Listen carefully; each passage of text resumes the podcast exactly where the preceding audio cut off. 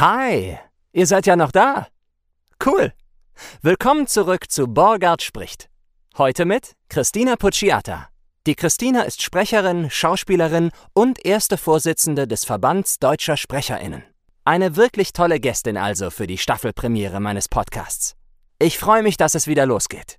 Also dann, Borgard spricht mit Christina Pucciata. Red mit mir,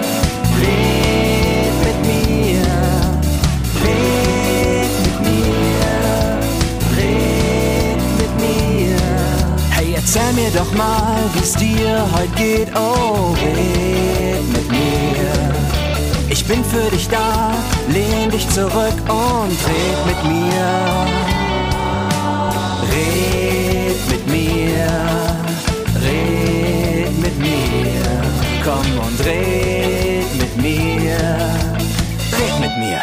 Ah, das ist eins, was es gerne hier nah, nah hat. Ja. Ja, das ist ein Mikrofon, das hat es ja gerne nah. So ein Kuschelmikro. Ja, so ein Kuschelmikro. Na, wir haben ja die anderen, da dürfen wir ein bisschen mehr. Ha, siehst du, meine Stimme ist auch nicht warm. Hörst du das? Ja, da hat ihr so ein bisschen mehr Geräuschi drauf, als wenn, als wenn ich sie warm gemacht habe. Hörst du, hörst du auch Unterschiede in verschiedenen Mikrofonen? Also bist du so ein bisschen so Mikro, wie soll ich sagen, Mikrophil, dass du Mikrofonphil, dass du ähm, sagst, oh, das, da, da spreche ich sehr gerne rein? Hast du das so als Sprecherin? Das ist mir früher öfter so gegangen. Also ich habe jetzt ein U87 und das war mir vorher öfter gegangen, dass ich dachte, oh, hier fühle ich mich wohl. Aha, aha. So. Aber ich glaube mittlerweile, dass mein, mein Zustand, wie es mir geht, ich mehr höre als das Mikrofon. Also, dass mein, Ja, ja, mein. Mhm. kritisches inneres Ohr was sagt, was, wie ist deine Stimme heute, ist irgendwie krasser als welches Mikrofon macht Ja, ja, was klar. mit meiner Stimme. Und welche, was, was gibt's da so für Gemüts, Gem- sind's Gemütsstände oder wirklich, wie du gerade sagst, oh, die Stimme ist nicht warm, ich war gestern, ich war gestern beim FC jetzt. Ähm, beides. Also eines ist ganz klar Müdigkeit. Ich arbeite im Deutschlandfunk ja Dienstschichten, also so schichtweise. Das ist ja Radio, was 24-7 sendet, hat natürlich auch Nachrichtensprecher 24-7. Das heißt, ich arbeite auch nachts und abends und morgens ganz früh. Die eine Nachrichtenschicht fängt um Viertel nach fünf morgens an. Dann ist natürlich Müdigkeit ein Thema. Und es macht was mit der Stimme. Und durch dieses 24-7-Arbeiten lernst du deine Stimme auch zu jeder Tages- und Nachtzeit vor Mikrofon kennen. Also gibt's du? so eine Midnight Christina und dann gibt's so eine, so eine Morgengrauen Christina. Ja, so ein bisschen. Also es gibt zum Beispiel den Atem, der nachts einfach mühsamer zu holen ist. Der ist einfach nicht da. Weißt du? Weil der Körper sagt, also Christina, atmen nachts wird in ne, aktiver Form überschätzt. Eigentlich möchtest du gerne ganz flach laufen und ähm, dann ist es plötzlich mehr Arbeit. Sowas merke ich. Aha. Oder dass die Stimme nicht so gerne weich vorne ist, sondern sich gerne mehr nach hinten verkrümeln würde, wenn ich nachts durchgearbeitet habe, also ne, die Nacht gearbeitet habe und dann ist morgens um fünf und ich muss immer noch Nachrichten lesen und halb sechs muss ich auch noch mal lesen. Ja. So.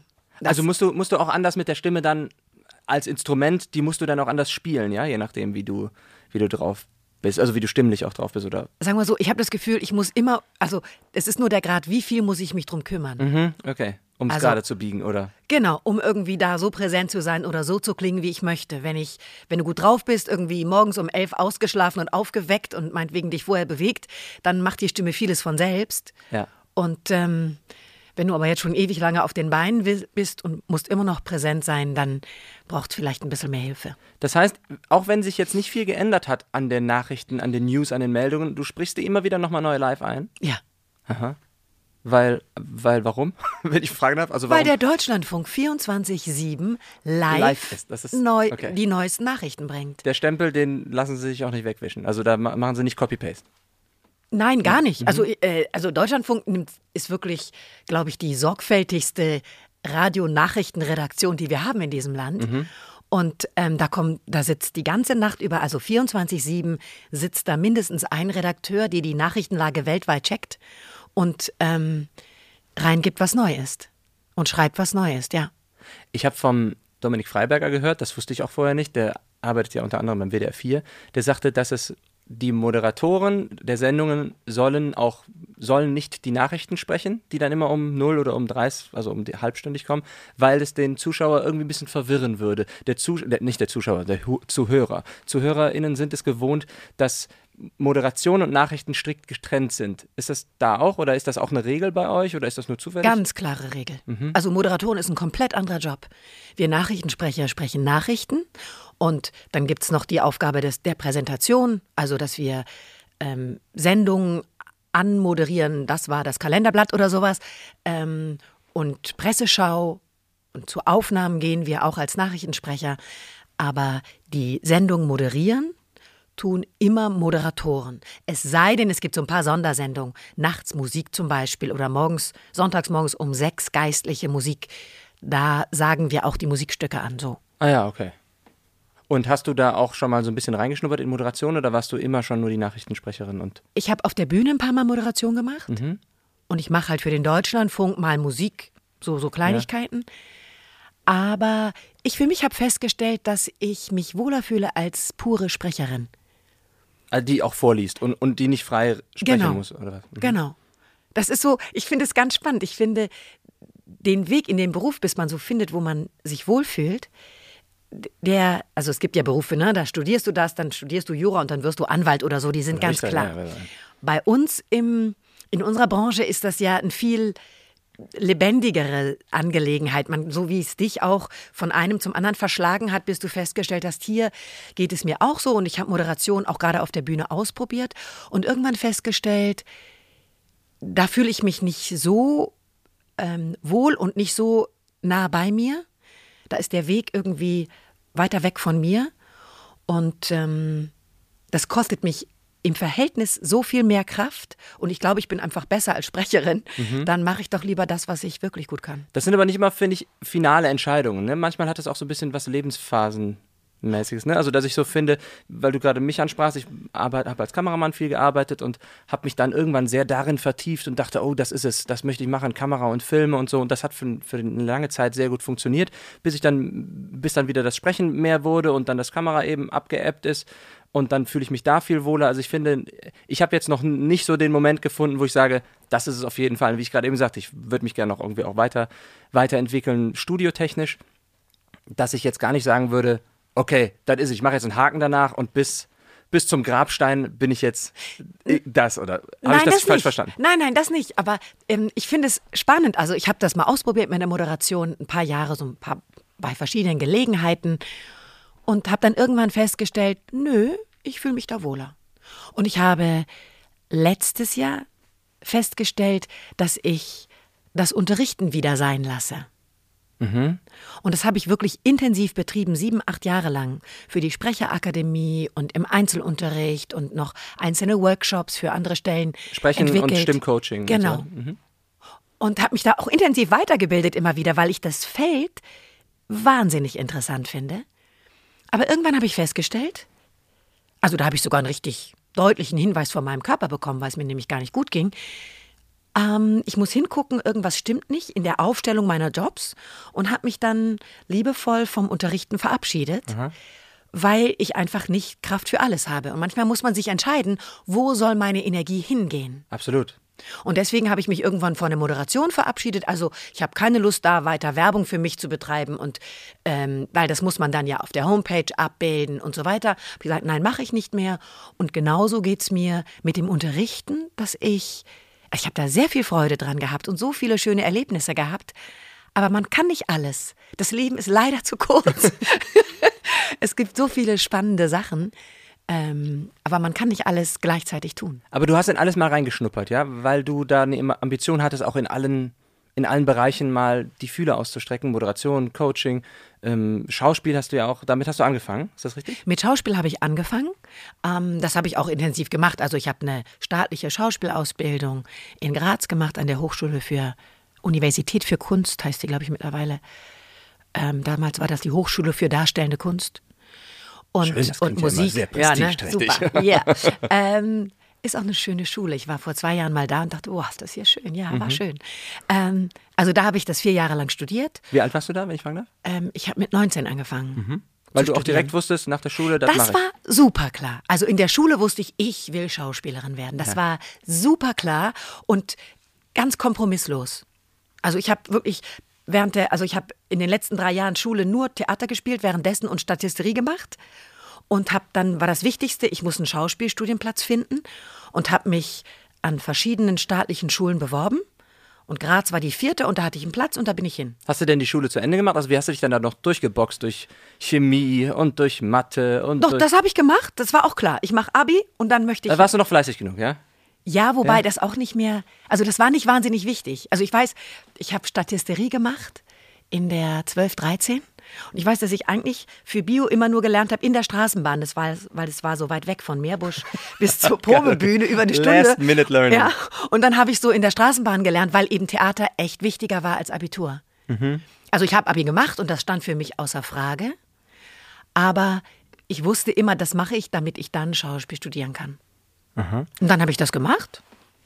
Und dann habe ich vier Jahre, dann habe ich ungefähr, ungefähr zehn Jahre auf der Bühne gestanden und habe währenddessen angefangen zu sprechen. Hast auch in Graz oder wie ist das so gelaufen? Nee, äh, ich habe mich dann beworben, hatte ein ganz schreckliches Engagement in Quedlinburg. Das erste Jahr, bin von da aus weg, war dann drei Jahre in Bamberg am ETH Hoffmann Theater. War das, war das für dich kein Problem, das Leben als Vagabundin, also ich meine, als Reisende von, von hier nach da zu springen? Weil du, wo, wo kommst du denn genau her? Ich komme hier aus der Gegend. Aus- ja. Also ich bin in Düsseldorf geboren, wenn man das in Köln sagen darf. Ja, auf der Couch darfst du das sagen, nicht, aber Sarah brauchst du nicht zu laut. Bin aber auf der anderen, also der richtigen Sa Rheinseite aufgewachsen. Okay, okay, Also okay, immerhin. In Meerbusch, genau. Und bist von da nach Graz runtergeflogen? genau. Und bin von da nach Graz, von da ein Jahr Quedlinburg, Halberstadt und dann war ich drei Jahre in Bamberg und dann war ich zwischen Stuttgart und Frankfurt hin und her. Genau. Und, hast auf der Bühne gemerkt, Schauspiel ist schön und gut, aber Stimme geht auch ohne Bühne? Nee, oder? komplizierter. Also so leicht, so leicht macht einem das Leben nicht. Ich hab- Prima. Dann lehne ich mich mal zurück. Ähm, Soll ich eine Flipchart holen? Ich habe wahnsinnig gern, ich habe wahnsinnig gern gespielt und habe währenddessen angefangen zu sprechen.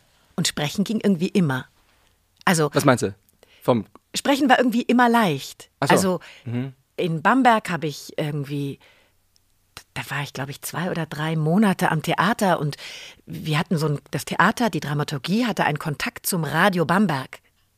Und da sollten wir so eine Art Trailer für Theater, für eine Premiere einsprechen. Und da habe ich Robert Rausch kennengelernt. Aha. Und Robert Rausch hat gesagt, ach Christina, willst du nicht mal vorbeikommen und mal so, so, so, so Radiosachen für mich sprechen? Wir machen da so Werbespots. Ich hatte ja keine Ahnung davon und habe tatsächlich den ersten Werbespot meines Lebens für Robert Rausch Ach, wie eingesprochen. schön. Schön, ne? Seitdem kenne ich Robert. Und genau, und dann habe ich da schon die ersten Spots gesprochen und habe in meiner Bamberger Zeit angefangen, für den Bayerischen Rundfunk in Nürnberg zu sprechen. Und das war auch so. Ich war eigentlich total erkältet und wir sind da mit mehreren Kollegen, acht Leute oder so, runtergefahren und meine Stimme war überhaupt nicht da. Ich war total erkältet. Trotzdem haben die gesagt, du komm wieder.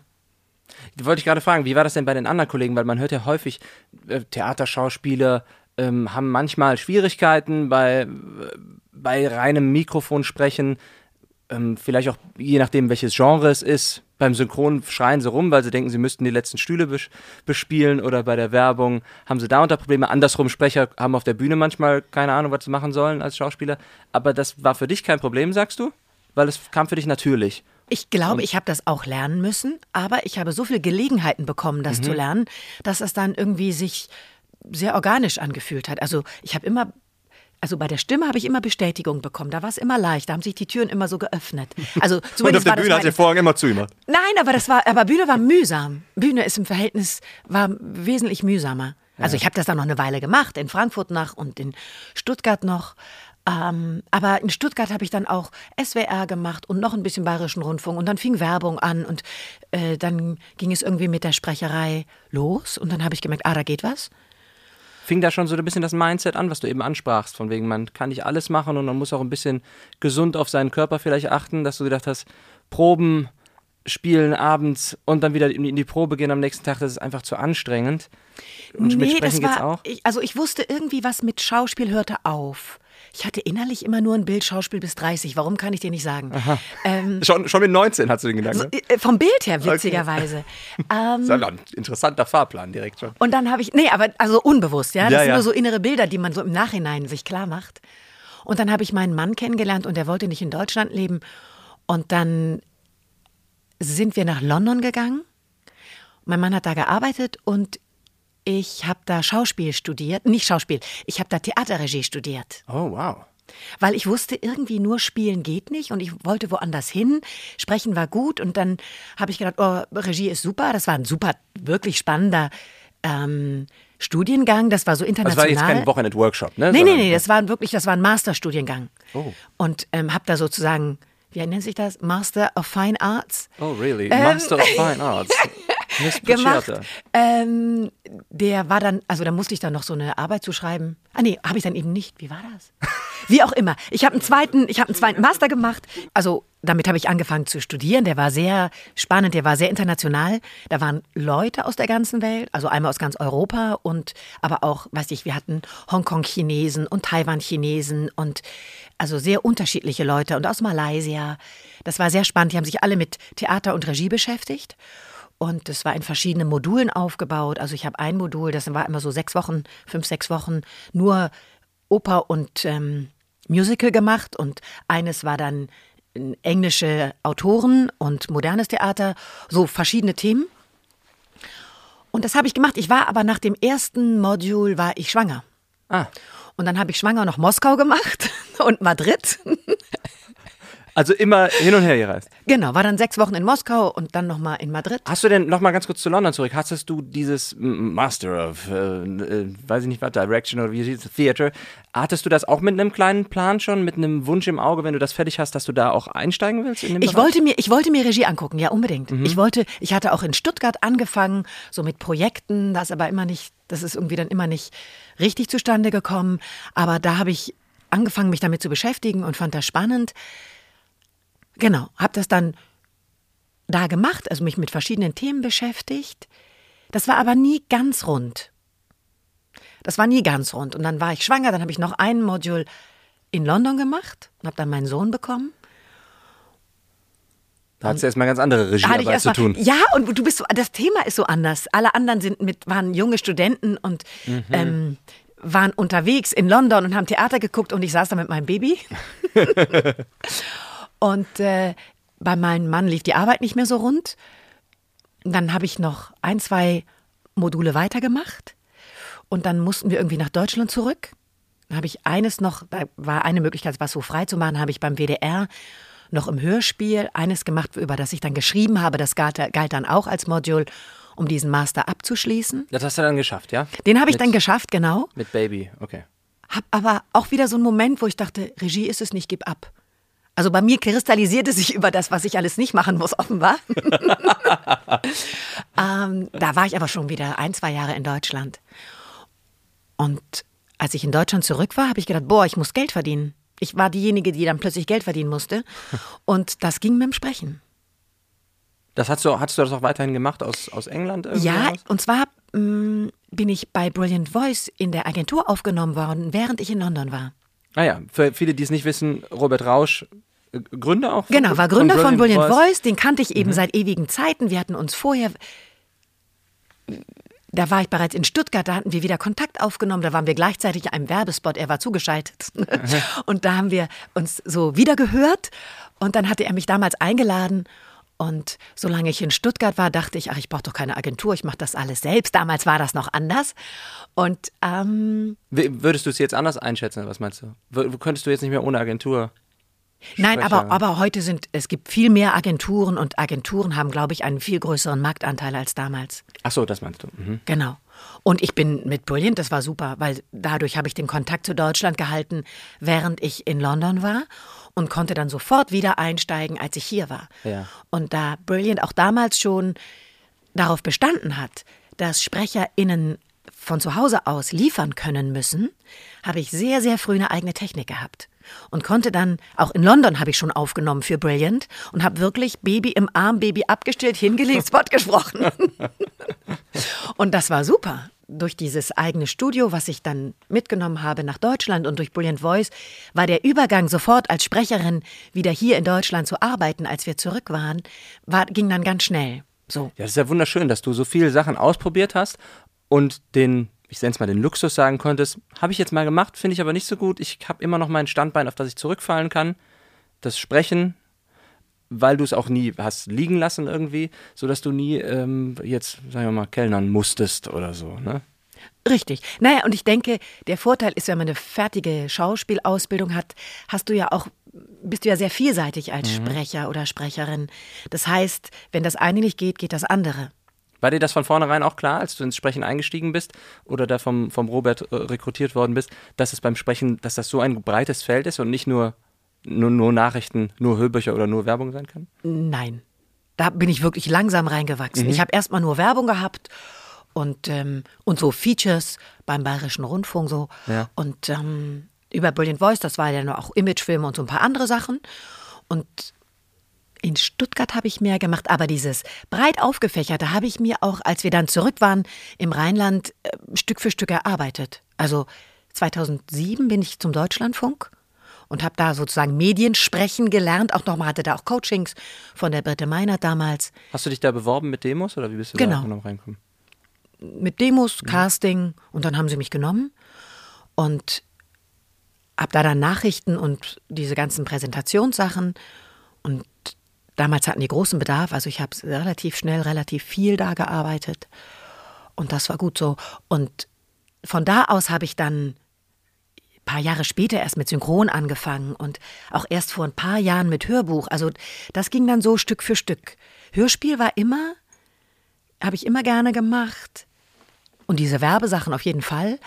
Aber ähm, Hörbuch und Synchron habe ich mir erst später dazu erarbeitet.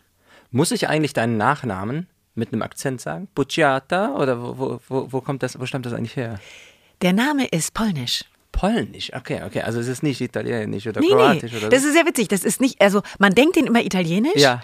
Es ist aber polnisch. Und im Italienischen wäre es mit zwei C geschrieben, so ah, wie ja, ich okay. es spreche. Mhm. Das Witzige ist aber, ich spreche Italienisch, aber kein Polnisch. aber deinen Namen kannst du.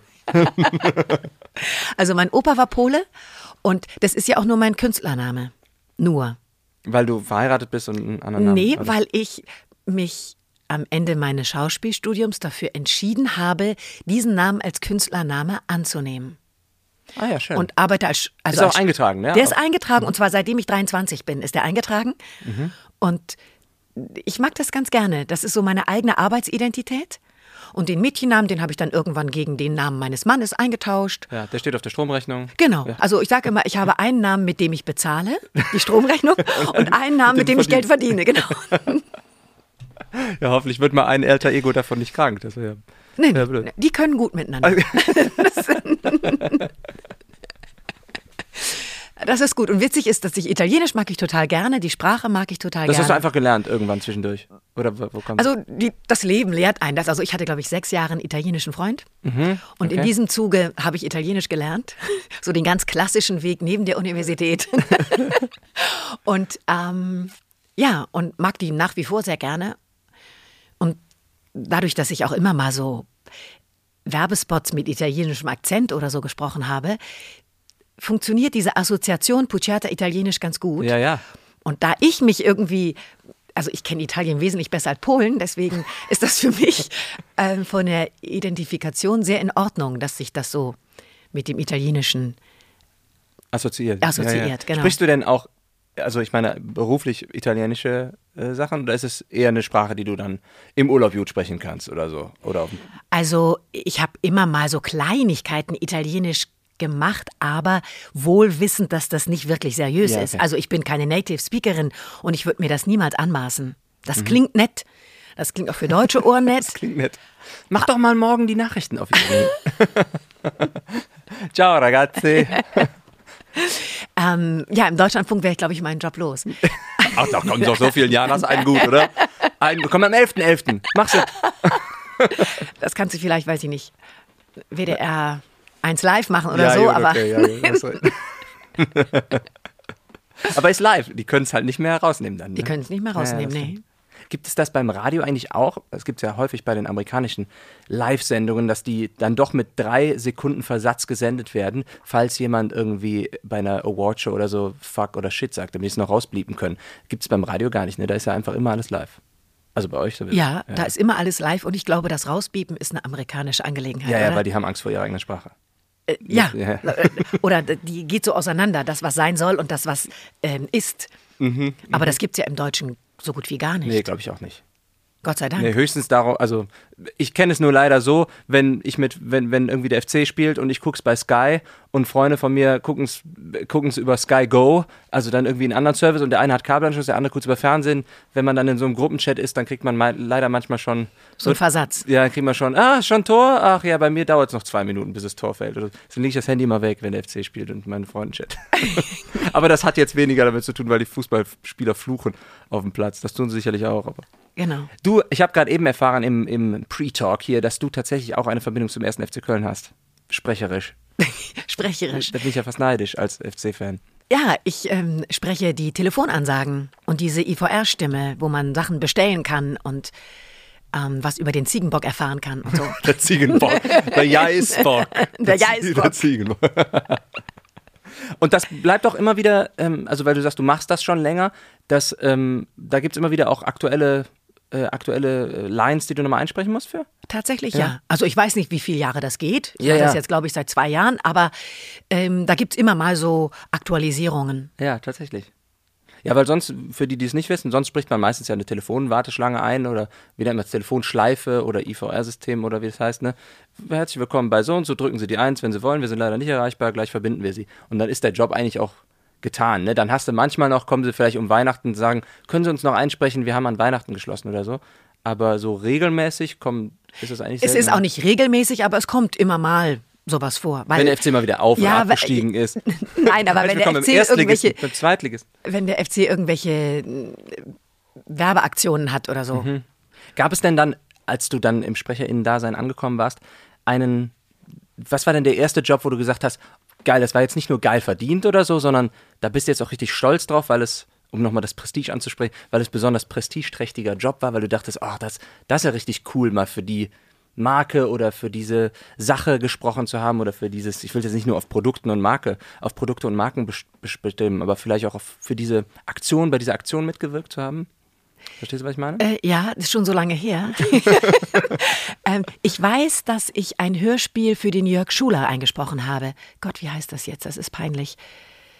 Mind, glaube ich. Und da war ich stolz drauf, weil ich das cool fand und weil das irgendwie, ich habe mich da so eingebunden gefühlt in das Projekt und die Geschichte hat, hat mir gefallen und ich war da so die Hauptfigur und habe so mich so richtig gefühlt. Da gab es so Momente, wo ich so mich so ganz richtig gefühlt habe vor ja. Mikrofon und dachte, das ist es tatsächlich. Da möchte ich tatsächlich lang gehen. Ah, okay, also es war jetzt nicht nur, dass du dachtest, oh, der Job hat gut funktioniert, sondern es hat für dich nochmal eine eigene Bestätigung der Identität gegeben, auch so ein bisschen. Ja, so ein Gefühl von hier bin ich richtig. Mhm. Ich finde immer, das sind so, dieses Gefühl, hier bin ich richtig, wenn man das wahrnehmen kann, dann ist das ganz wichtig, um im Leben zu spüren, wo will ich denn hin? Ja. Und wenn ich weiß, ah, das ist richtig, dann suche ich doch nach dem Gefühl, oder? Mhm, ein bisschen wie beim Topfschlagen. Dann sagt man heiß, heiß, heiß, ne? Und da, wo es kalt ist, da gehen wir nicht hin. Genau. Und beim, beim Sprechen kommt halt öfter pong, wieder pong, heiß. Pong, ja. pong, pong. Hier richtig. Ah, hier richtig. So. Wenn ein Zitat des Podcasts, Sprechen ist wie Topfschlagen. vielleicht können wir das ja auch Klingt irgendwie. nur ein bisschen schöner, oder? Ja, vielleicht können wir das als Unteruntertitel für den VDS noch mit reinbringen. da bringe ich jetzt mal direkt die Schleife zu rein. Du bist ja die Vorstandsvorsitzende des Ver Verband Deutscher SprecherInnen, wie wir jetzt heißen. Genau. Ja. Wie, wie kam das denn zustande? Wenn du jetzt dann, du kamst zurück aus London, Moskau, wo auch immer, wie lange gibt es den VDS tatsächlich schon? Das weiß ich Den nicht. VDS gibt es seit Ende der 90er. Mhm. In der Frankfurter Gegend gegründet, würde ich mal sagen. Und ich glaube, ähm, und ich bin jetzt schon seit sechs Jahren dabei, genau. Als, äh, als Mitglied oder als, als, als, als Vorstandsmitglied? Ja. Also im VDS bin ich schon seit 2003. Aha. Irgendwie sowas. Also schon wirklich sehr lange. Und dann gab es eine Phase, der Rainer Maria Erhard war ja lange erster Vorsitzender und Elke Schützholz und Olaf Pessler und der Thorsten König hatte in die Schatzmeisterei gewechselt. Und dann war klar, es steht ein großer Wechsel an. Und dann gab es so Gespräche in Frankfurt mit Tanja Lipinski und Peter Lehn. Du warst auch schon sehr engagiert. Also warum bist du damals überhaupt als no normales Mitglied gewechselt zum VDS? Weil, weil du dachtest, dass... Aber warum ich überhaupt in den ja, VDS eingetreten bin? Ja, ja, genau. Also was, was bedeutete dir damals? Damals tatsächlich, ähm, ich war selbstständige Sprecherin und wollte eine, eine, eine Vereinigung haben, wo sozusagen meine Berufsinteressen gestärkt werden. Ja. Natürlich ging es auch damals viel um Preise mhm. und eine Orientierung. Was ist richtig? Wo bewege ich mich richtig? Damals waren die Unterschiede zwischen den Städten noch viel größer. Ach, ich habe da in Stuttgart ja? gewohnt und dann was, was läuft in Düsseldorf, was läuft in Frankfurt. Das war so ein bisschen unterschiedlich und da wollte ich so ein bisschen verstehen, wie es läuft. Und dadurch, dass ich ein paar Mal in Frankfurt auch Theater gespielt habe und dann so für ein Vierteljahr da gewohnt habe, hatte ich auch Kontakte nach Frankfurt und hatte dadurch vom VDS gehört und fand das einfach interessant. Auch rechtlich, dass da so Fragen diskutiert wurden und so. Ja. Und damals bin ich da Du warst dann auch sehr engagiert da drin, ja? Deswegen standst du dann auch zur Diskussion oder hast dich mit reingeworfen? Nee, also mal, ich war öfter mal bei den Mitgliederversammlungen, auch schon vor, also auch schon 2006 oder 2008, also schon relativ, nee, sechs nicht. 2008 oder 2009 so. Da mhm. war ich auch schon öfter da, bin dafür immer nach Frankfurt gefahren, weil damals war das immer in Frankfurt. Und das war auch super interessant, weil man so mitbekommen hat, da geht was, also da kann man für unseren Beruf etwas gestalten. Und dann war das irgendwie eine Diskussion unter verschiedenen Kollegen, mit Nils Weiland, mit dem Robert, mit verschiedenen Kollegen. Wie, wie könnte das weitergehen? Mhm. Und ich, ich bin ein Freund davon, auch zu gestalten. Also nicht nur zuzugucken, sondern ich finde immer Meckern schrecklich. Ja, meckern mit verschränkten Armen und, genau, und aus dem so, Zimmer so. gehen. Danach. Das, das mag ich nicht. Ja. Und dann dachte ich immer, was kann man denn tun? Und könnte ich was dazu beitragen? Und ähm, deswegen habe ich da erst bin ich in den Vorstand gewechselt. Da war da, damals war Peter Lehn erster Vorsitzender, aber das war auch schon so eine Teambildung. Mhm. Und dann wollte er nach zwei Jahren nicht weitermachen. Und dann habe ich überlegt, warum nicht? Weil ich denke auch, ich bin jetzt sehr lange schon als Sprecherin tätig. Ich habe ja mal in Frankfurt gearbeitet, ich habe in Stuttgart gearbeitet, jetzt bin ich im Kölner Raum. Also ich kenne verschiedene ja, Städte. Genau. Ich komme aus dem Theaterbereich, ich arbeite im Radio, ich mache Werbung. Also ich bin sehr vielfältig aufgestellt. Und du bist Masterin? Äh. Masterin auf so und so. und warum also ich habe ein vielfältiges Netzwerk. Das sind eigentlich auch alles Punkte, die dafür sprechen. Und bei mir gab es damals auch wirklich den Punkt, als Frau eine Entscheidung zu fällen, zu sagen, trau dich mal. Also ich habe das Hörbuch eingesprochen, Lean In, Frauen und der Wille zum Erfolg von Sheryl Sandberg. Und da geht es darum, dass Sheryl Sandberg sagt, lehn dich nicht zurück, Frau, ja. und sag, ne, du musst dich halt um die Kinder und das so, sondern lehn dich vor, hau rein, arbeite, guck mal, was wirklich geht und tritt nicht diesen einen Schritt zurück, sondern tritt diesen einen Schritt vor. Und ich hatte als Selbstständige überlegt, wo kann ich eigentlich den Schritt machen? Also wenn ich mich trauen möchte, wenn ich mir selbst in den Hintern treten will, ja, um zu sagen, werde sichtbar. Wo kannst du gestalten? Wo wäre das? Und da hast du dein Know-how zusammengezählt, was du gerade gesagt und hast. Dann war eben, ja? und dann habe ich eben, wo kann ich das? Und dann war irgendwann, ja, im Verband kann ich sichtbar werden und kann ich beitragen, konstruktiv und nicht nur meckern. und ähm, das ist eben aber auch dieses, das geht ja von der eigenen Freizeit ab. Ja, ich habe zu Hause eine Familie und ähm, damals war mein Sohn ein schulpflichtiges Kind. So und ein Fulltime-Job. So, wie kriege ich das hin? Und habe dann gesagt, nee, lean in. Mach. Wie kann ich mir das denn vorstellen als Vorstandsvorsitzender oder Vorstandsvorsitzende? Was sind die Aufgaben tatsächlich des, was sind tatsächlich die Aufgaben eines einer Vorstandsvorsitzenden des, des VDS? Also einmal ist es so, dass sich das sehr geändert hat, seit Peter Lehn und ich diesen ersten Vorsitz übernommen haben, weil ich glaube, dass der Rainer Maria Erhardt ungefähr alles damals gemacht hat. Und wir arbeiten sehr im Team. Ja.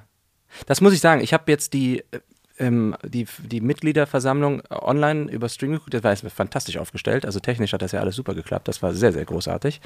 Ähm, manchmal, manchmal hinkt ja sowas hinterher irgendwie, ne? aber das, das hat richtig gut geklappt. Und ich habe wirklich gesehen, ihr vier, die ihr da oben saßt, ihr seid wirklich als, als, oder ihr wart ja noch mehr sogar hinter den Kulissen, ihr seid wirklich richtig als Team aufgetreten. Also es war jetzt nicht so, du sitzt am höchsten über dem oder so ne, und die anderen hängen dahinter oder so. Das war, fand ich richtig klasse zu sehen, wie homogen ihr da agiert habt. Das ist mir auch wirklich wichtig. Also das war auch einer der Gründe, wo wir gesagt haben, das muss ja nicht so sein, dass einer alles macht, alle Verantwortung hat und aber auch alle Arbeit hat, sondern wir machen das als Team und wir haben auch die Strukturen, die wir haben, so aufgebaut. Also wir haben ein Ticketsystem, wo alle E-Mails reinkommen, wo jeder alles sehen kann und jeder theoretisch alles be beantworten kann. Wir können uns das gegenseitig zuweisen, mhm. ja, wo ich weiß, Schatzmeisterei, das ist eher Thorsten und es gibt so ein paar Themen, die landen dann immer bei mir. Oder der Umut hat jetzt zum Beispiel die Veranstaltung organisiert, das Hotel und so weiter. Dann gehen die Fragen dazu, landen beim Umut und Florian schreibt bei uns sehr viel. Der schreibt viel mhm. Pressemitteilungen, Newsletter und sowas. Und ähm, ich habe sehr viel die Kontakte zu den Tonstudios, zu den Juristen und so. Das ist so viel auf meinem Schreibtisch. Und bei mir kommt auch im Moment hauptsächlich das Telefon an, also alle Anfragen von außen. Auch was im Ticketsystem ankommt, das bekommt die Mitglieder gar nicht so mit. Da kommen dann ja auch Anfragen ähm, aus der Industrie. Zum Beispiel hatten wir einen, der gesagt hat, oh, wir möchten jetzt eine KI zum Hörbuchsprechen machen. Und dann machen wir, dann schreiben wir mit denen hin und her mhm. und haben mhm. dann auch einen Zoom mit denen gemacht und ihnen erstmal erzählt, dass das eine das Geldverdienen ist und das andere ist, dass es für Sprecher eine gruselige Vorstellung ist, dass deine Stimme irgendwas spricht, was du nicht mal mitbekommst. Ja, ja. Uh, ja. ja und du gibst deinen Namen für etwas, über das du keine Kontrolle hast. So, also das nur als Beispiel, da gehen so ähm, da kommen Anfragen von Steuerberatern, von Juristen, von Journalisten ran wo wir dann Fragen beantworten oder Stellung zu nehmen oder so. Und das machst du immer nebenher? Also wenn das, wenn dein VDS-Telefon klingelt oder so, gehst du dran oder sagst du, hast du für dich irgendwie so etabliert, das und das sind die Wochentage, da bin ich jetzt wirklich die Vorstandsvorsitzende oder bist du das? Das kriege ich leider nicht hin. das, das, wäre schön. Das kriege ich leider nicht hin, aber dadurch, ich meine, das weißt du selbst. Ähm, Sprecher und Sprecherinnen haben genau selbst und ständig und die Jobs sind sehr unterschiedlich, wellenförmig mal mehr, mal weniger und dann habe ich noch die Deutschlandfunkdienste dabei, also bin ich mal draußen und mal arbeite ich viel von zu Hause. Und wenn ich viel draußen bin, finde ich das wesentlich mühsamer, nur am Handy Sachen mhm. zu organisieren. Und zu Hause habe ich immer das Gefühl, da habe ich so ein bisschen mehr Übersicht und dann muss ich halt hinterher telefonieren und abends mich nochmal eine Runde an die E-Mail setzen. Du hast ja eben von einem alter Ego gesprochen. Die eine verdient das Geld, die andere gibt es aus. gibt es dann noch eine dritte Person, die Vorstandsvorsitzende ist oder ist die wirklich auch Teil ist das einfach dieselbe wie die, wie die Sprecherin? Also würdest ja. du sagen, ja, du, du vertrittst komplett auch äh, als Vorstandsvorsitzende, die, also du hast erste ja selber Vor Vorstandsvorsitzende klingt immer wie so Entschuldigung, ein, ne, Entschuldigung. Das klingt immer wie, wie, wie so ein Konzern. Nein, ja, nein, das ist die erste Vorsitzende erste Vorsitz, eines ja, Verbandes. Ja. Vorstand, ja, ja, das ist Blödsinn. V ist ja nicht Vorstand. Genau. Vorstand also wir bilden den Vorstand, aber ich bin die erste Vorsitzende. So. Okay, okay. Wir können ja sonst ein Fantasiewort noch erfinden. Die, die, wir sagen einfach die Masterin. Du bist die Masterin.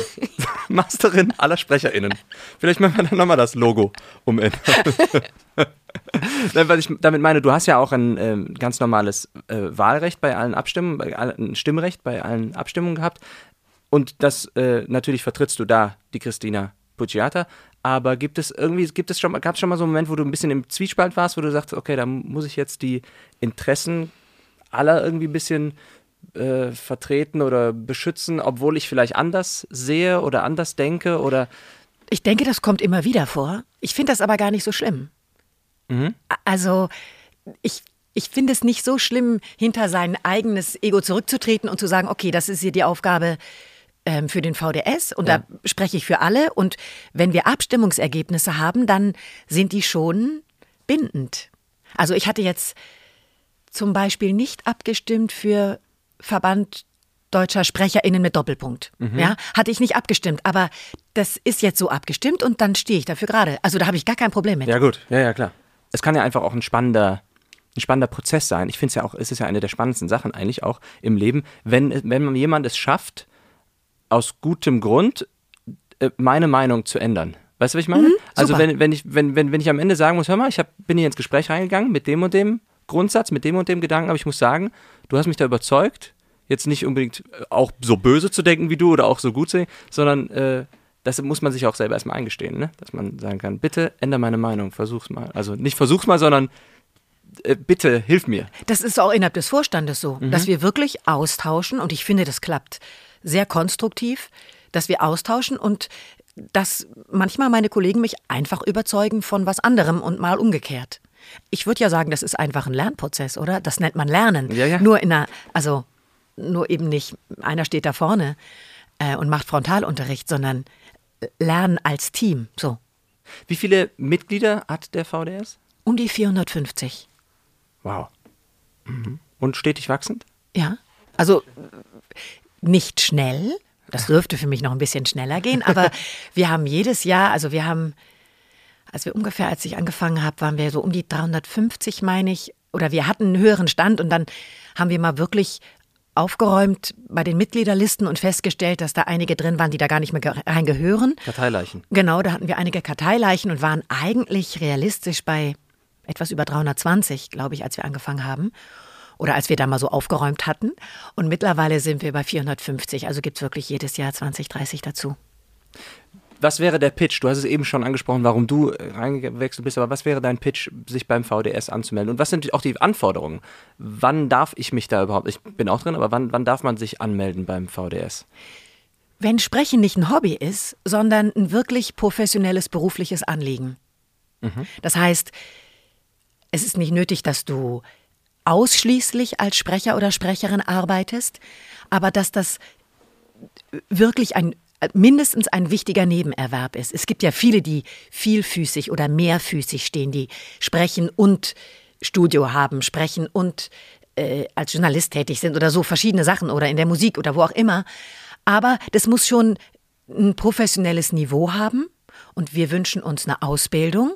Nicht welche, ja. Also ich kann vom Schauspiel kommen, ich kann auch ähm, Einzelunterricht gehabt haben in vielfältiger Form oder ich kann aus der Musik kommen und da meine Stimme gebildet haben im Gesang und dann mich mit Sprechen beschäftigt haben. Aber es ist schon wichtig, dass ich nicht sage, oh, ich fand Sprechen schon immer toll und jetzt habe ich ein Wochenende lang Workshop gemacht bei irgendeinem so Verein, Akademie oder wie sie sich nennen und dann bin ich fertig. Sondern dass das tatsächlich ein Weg ist und wir sagen auch immer, wir möchten Demos haben, die on-air waren. Ja. Weil Lernen das eine ist, aber der Markt nochmal eine eigene Stimme hat. Der Markt hat irgendwie immer recht. Also es gibt vielleicht Stimmen, die toll klingen und trotzdem nicht so einfach auf dem Markt Fuß fassen.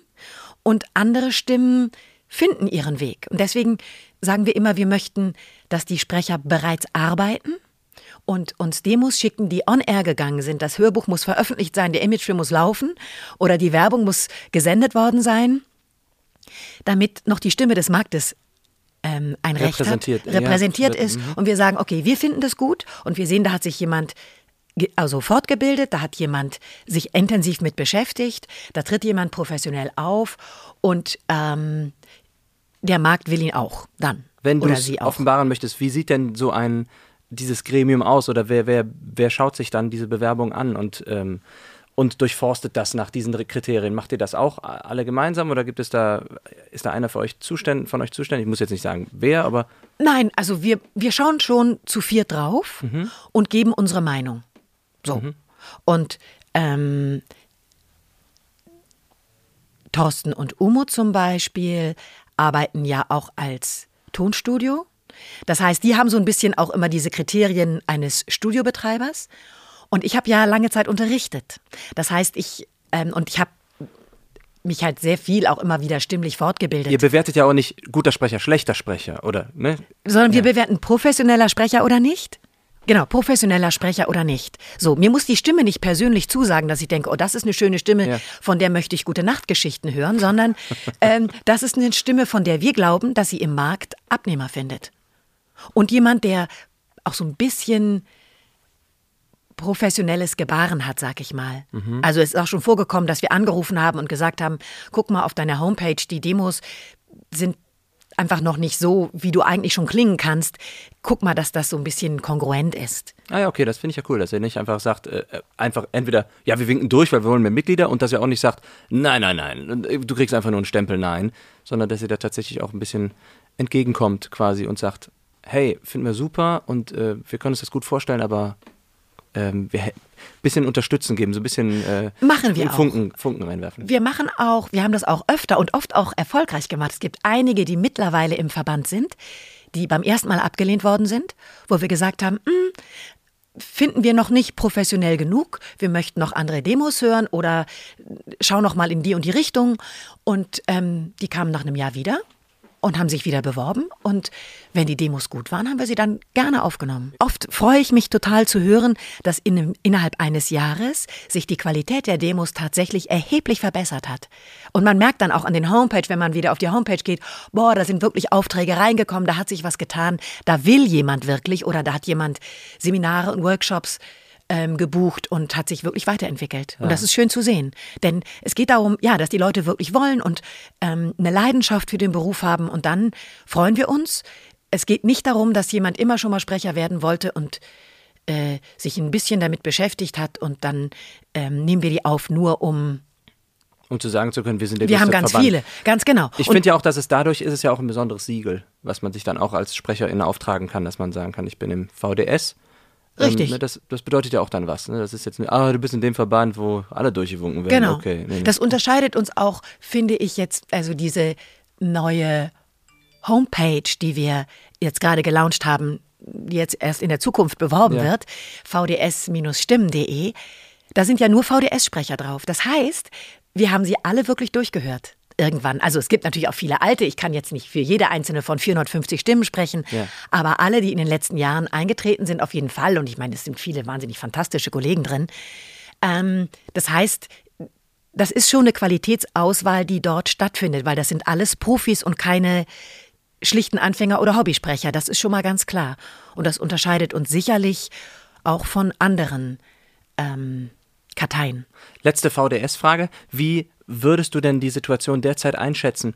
Findest du, dass es auch ein sehr schönes Verbandsgefüge ist oder ein sehr schönes Verbandsgeselligkeit, die sich da entwickelt hat und ein Zusammenhalt. Würdest du dir vielleicht mehr Initiative noch von allen wünschen, mehr Zusammenhalt? Gibt es da sehr viele, die eher passives Mitglied sind? Findest du das auch okay oder? Also es ist normal, finde ich, dass in einem Verein oder Verband nicht alle gleich aktiv sind. Mhm. Wir freuen uns über Impulse, weil wir auch den ganzen Markt ja nicht betrachten können. Ja, also freuen wir uns, wenn Leute Fragen stellen, wenn Leute Anregungen haben. Wir freuen uns auch wahnsinnig über Mitarbeit und haben jetzt ja auch das, wenn du die Mitgliederversammlung ja. gehört hast, AGs gegründet innerhalb der letzten zwei Jahre und auch jetzt wieder gerade eine neue zum Thema Computerspielen. Ähm, das ist total kostbar, weil unsere gefährdetste Ressource, unsere engste Ressource ist Zeit. Ja, mhm. ist, man, ist äh, Manpower. Das ist unser Problem im Vorstand. Wir haben jetzt darüber diskutiert, ob wir den nicht eventuell sogar erweitern wollen weil die Möglichkeiten, die Felder, die wir bearbeiten können, werden immer mehr. Und wir sind immer noch zu viert. Und es ist schon toll, dass wir als Team die Belastung verteilen. Aber da geht noch mehr und wir könnten sicherlich noch mehr bewegen. Also freue ich mich über jedes Mitglied, was aktiv sein möchte. Mhm. Die müssen ja nicht unbedingt im Vorstand landen und auch auf dem Treppchen sitzen, aber durch diese AGs. Ich finde es sehr schön, dass es das gibt. Ich bin jetzt erst seit einem Jahr knapp im VDS drin, weil ich lange Zeit auch nicht so richtig wusste, was der eigentlich macht und habe mir das dann erst dadurch, dass ich diesen Podcast mache und viele Leute hier sitzen, saßen, der Benedikt Hahn gesagt hat, die Nina Goldberg, ja, geh doch mal da rein, was machst du denn noch, ne? Und ja, was ist es denn überhaupt genau? Dadurch, dass ich die vielen jetzt, die vielen SprecherInnen, KollegInnen jetzt auch kenne, finde ich es auch natürlich noch schöner, so davon teil zu sein. Als ich im Stream, den Stream zugeguckt habe, habe ich gesehen, ah ja, okay, den Hinterkopf kenne ich, den Hinterkopf, da vorne sitzt der und der Thomas Küchler sitzt bei, spielt bei mir in der Band Bass, der sitzt da vorne, schreibt Protokoll. Also das war schon irgendwie sehr, sehr schön. Und ähm, deswegen habe ich da auch große Lust drauf, irgendwie ein bisschen mit zu gestalten. Also nicht das, das mhm. Gefüge umzukrempeln, sondern einfach zu sagen, du sagst, die gefährdetste Ressource ist die Zeit, aber ich glaube auch die stärkste Ressource ist vielleicht einfach das Kollektiv Richtig. und das Know-how, was alle, jeder, jeder mitbringt. Ne? Absolut. Aus, weil dann gibt es vielleicht einen, der eine Crack, der super viel Computerspiel macht, der andere macht viel mehr Hörbuch und dadurch ergänzen sich ja natürlich dann auch die. Und auch noch andere Fähigkeiten. Die einen sind in Social Media fit, die anderen sind, haben so technische Ideen. Der David M. Schulze zum Beispiel, der uns Rocket Chat vorgeschlagen hat und dann auch wirklich das mitorganisiert und mit auf die Füße gestellt mhm. hat und bis heute unser Ansprechpartner und Organisator ich zu dem Thema ist. Ich musste ihm letzte Woche eine SMS schreiben. Kannst du nicht mal in diese Gruppe einfügen? Genau, genau. ja, habe ich getan. So, ja. und das ist super. Und ich denke, wir hatten früher vor Corona noch mehr Stammtischleben und das wünsche ich mir sehr, dass wir das so im nächsten Jahr wieder intensiver aufleben lassen können, dass wir einmal im Jahr uns treffen zu der Mitgliederversammlung. Das ist echt immer der Höhepunkt. Wir waren jetzt ja nur etwas über 30. Es gab Mitgliederversammlung mit 60, 70 Leuten, von denen 50 übernachtet haben. Dann ist natürlich ja. auch echt Party angesagt. Ja? Das ist also äh, auch einfach eine Riesenfreude, die ganzen Kollegen zu treffen. Aber es gibt auch in den Städten Stammtische. Und da würde ich mich zum Beispiel auch freuen, wenn das wieder reger wird nach Corona. Und in den verschiedenen Städten, in Frankfurt gab es einen, in Köln sowieso, die Kölner immer, die sind immer ganz aktiv. da sitzt immer einer am Tisch, da kann man eigentlich immer in eine Kneipe rein. Vor allem jetzt in der Corona-Zeit, wo, wo ist der Austausch? Und weil unser Beruf ja so in Anführungsstrichelchen Einzelkämpfer einsam geworden ist. Als ich angefangen habe, so in Stuttgart Werbung zu sprechen, da waren alle Werbespots, die mit zwei Stimmen waren, waren beide Sprecher im Studio. Und Dialoge hat man mit Blickkontakt gemacht. Und das war echt witziger. Und da ist auch manchmal echt noch was anderes entstanden. Ja. Und heute ist ja, wenn es jetzt nicht irgendwie eine große öffentlich-rechtliche WDR-Produktion ist, ist ja Hörspiel sogar, wo es wirklich um Dialoge geht, oft einzeln. Kopfhörer mit, ja, Ganz genau, und geixt und wir spielen dir das zu.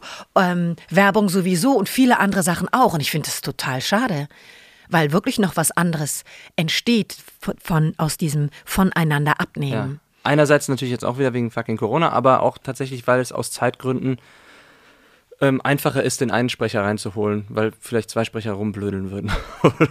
Nee, nicht rumblödeln würden, sondern weil das auch so schwer ist, die Zeiten zu koordinieren. Mhm. Ne? Ach, das mit dem bisschen mehr Lachzeit muss man natürlich ja. einplanen. Ja, aber das, deswegen habe ich es immer so gerne gemacht bei genau, Ensemble. Einfach, ja. Genau, weil man einfach Spaß haben kann. Genau, ne? richtig. Genau. Dass der Regisseur immer sagen muss, können wir jetzt mal. ich habe mir auf deiner Webseite ein bisschen was angeguckt, was du so gesprochen hast und da ist mir eine Sache ganz äh, krass ins Auge gefallen.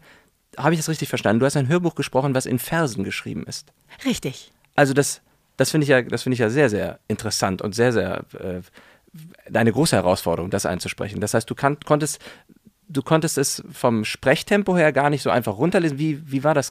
Das ist, am Ende merkt man es gar nicht mehr. Nee, ich habe mal reingehört. Ich ja. habe jetzt, ich habe gewartet. War natürlich so nicht, ne? Das hättest du ja nicht aushalten können, sechs Stunden lang. Nein, also das ist nur so eine kleine Rhythmisierung mhm. oder so ein kleiner Hinweis, wo die Betonungen sind innerhalb der Sätze. Ja. Also das Hörbuch war insgesamt eine Riesenherausforderung, weil es ähm, in Versen gesprochen, äh, ähm, geschrieben ist, weil es wahnsinnig viele französische Begriffe hat. Ah, okay. Und da kam die Italienerin nicht weit, die da, polnische so, Italienerin. Genau, also Französisch habe ich in der Schule gehabt, habe es dann aber relativ schnell abgewählt und das ist so auf Kosten der Pubertät wirklich runtergefallen. Besonders wenn es ein, ich finde immer schwierig, wenn es, Entschuldigung, wenn es ein französisches oder englisches, was auch immer Wort, in einem deutschen Satz drin ist. Ne? Das ist ja eine ganz andere Mundhaltung. Deutschen, Englischen, Französisch. Und das wechselte halt und, in einer oh, Tour hin und her. Mhm. Das fand ich wirklich mühsam, wirklich viele, auch so viele Orte und Namen und Begriffe, die ich also, boah, wirklich mir, ähm, äh, also raussuchen musste. Das war ziemlich mühsam. Ich hatte auch Regie. Trotzdem war das schwer. Und äh, das andere ist, dass die Satzkonstruktionen teilweise achtzeilige Sätze und zwar nicht einer, sondern als Dauerzustand. Sechs Zeilen, acht ja, Zeilen, sieben Zeilen, fünf Zeilen. Ganz, ganz lange, komplexe Sätze, die man wirklich erstmal gedacht haben musste, bis man wusste, wie man sie spricht. Hast du dir das denn dann anders formatiert? Weil ich kann mir vorstellen, wenn es in einem Vers steht, dann kommt man ja leicht in diese in die Versuchung. Nö.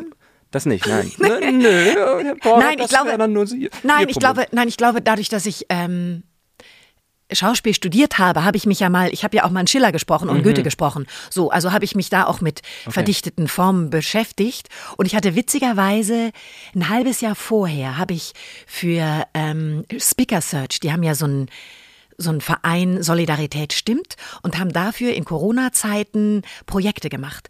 Und ein Projekt war Dantes göttliche Komödie. Und das ist ja auch in Versen geschrieben. Und da habe ich ein so ein Lied äh, eingesprochen gehabt und hatte mich damit beschäftigt. So in Corona-Zeiten, als wir wirklich alle zu Hause saßen. Mhm. Und das war sehr spannend und sehr herausfordernd, aber hat auch irgendwie Spaß gemacht, da Lösungen, also da das, so diesen Text zu knacken. Deswegen habe ich das sozusagen da nochmal genommen und dann darauf gelegt. Das ist ja nicht, dass man, also das ist ja nicht gereimt gewesen, sondern nur rhythmisiert. Genau. Und dann ist das nur so, eine, so ein kleiner Rhythmus, der drunter schwingt und trotzdem ist die Maßgabe der Inhalt. Und deswegen, die Sätze waren so viel schwerer, als der Vers schwer war, dass ich so viel damit zu tun hatte, zu gucken, wie kriege ich das ähm, sauber klar gedacht, dass ähm, der Vers mich teilweise sogar nur noch unterstützt hat. Für alle, die reinhören wollen, wie hieß es und von wem ist es? Das ist von Anne Weber. Das war das Buch des Jahres 2020 vom Börsenverein. Die wählen ja immer einmal mhm. im Jahr und heißt Annette ein Heldinnen-Epos. Mhm. Also ein Epos und daher ein Vers geschrieben und ein Annette, ein Heldin-Epos. So.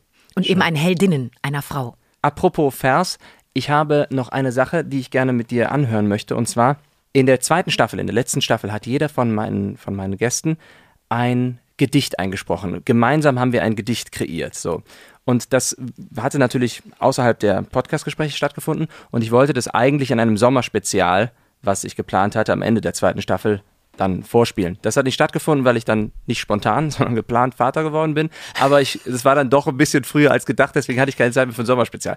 So, und weil das jetzt so die erste Folge ist der dritten Staffel, würde ich gerne dieses Gedicht mit dir anhören, was natürlich, das ist der größte Nonsens, ja? Also, ne? Und es ist folgendermaßen abgelaufen. Ich habe eine Zeile vorgegeben.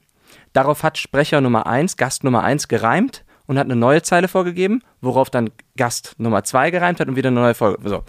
Ähm, sinnlich, also vom Sinn her ist es total wirr, aber ich bin mal gespannt, wie viele, wie viele StimmenkollegInnen du erkennen wirst. Oh, da bin ja? ich nicht gut drin. So. Da bin ich nicht gut drin.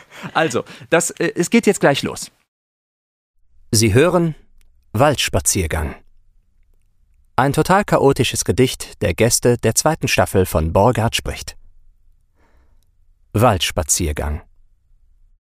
Ich ging des Abends allein durch den Wald. An meinem Leib nur ein Hemd, mir war kalt. Wo meine Hose geblieben war, weiß ich nicht. Irgendwer wird sie haben, am Ende ein kleiner Wicht. Unbeirrt laufe ich weiter, frohen Muts. Singe ich Hoppe, Hoppe, Reiter. Doch dann halte ich inne. Was hängt dort im Gebüsch? Es glänzt und funkelt wie die Schuppen des schönsten Fisch. Ich kneife die Augen, ich sehe gut hin. Das Bild einer Wildsau kommt mir in den Sinn. Geräusche im Unterholz, ein Rascheln und Zattern. Doch dort oben am Himmel, da sah er eine Taube flattern. Ein Schuss, ohrenbetäubend der Knall. Er brachte den Jäger zu Fall.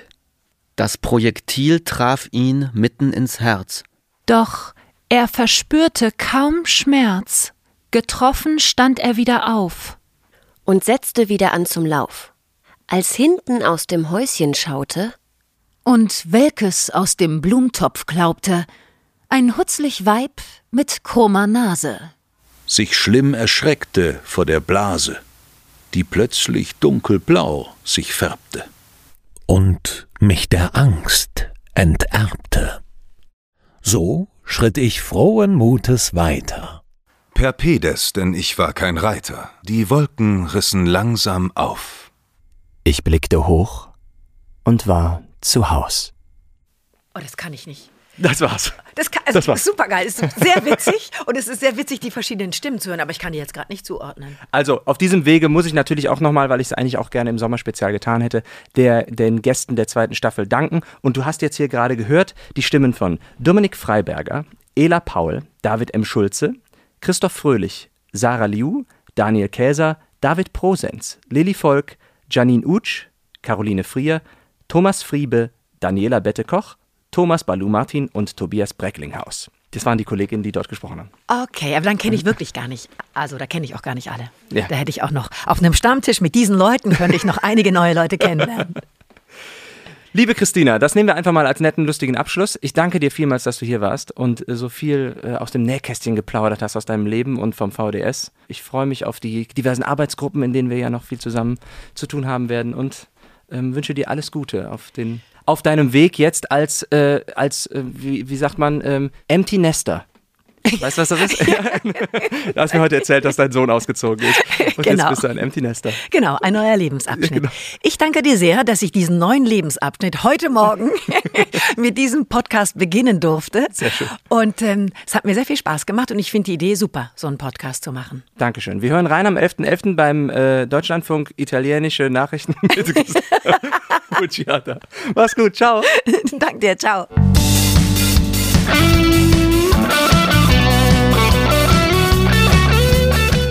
Borgard spricht. Eine Produktion von Film Voice und Michael Borgard. Titelmusik geschrieben und arrangiert von der M. Borgard Band. Weitere Informationen unter www.borgard.de/podcast.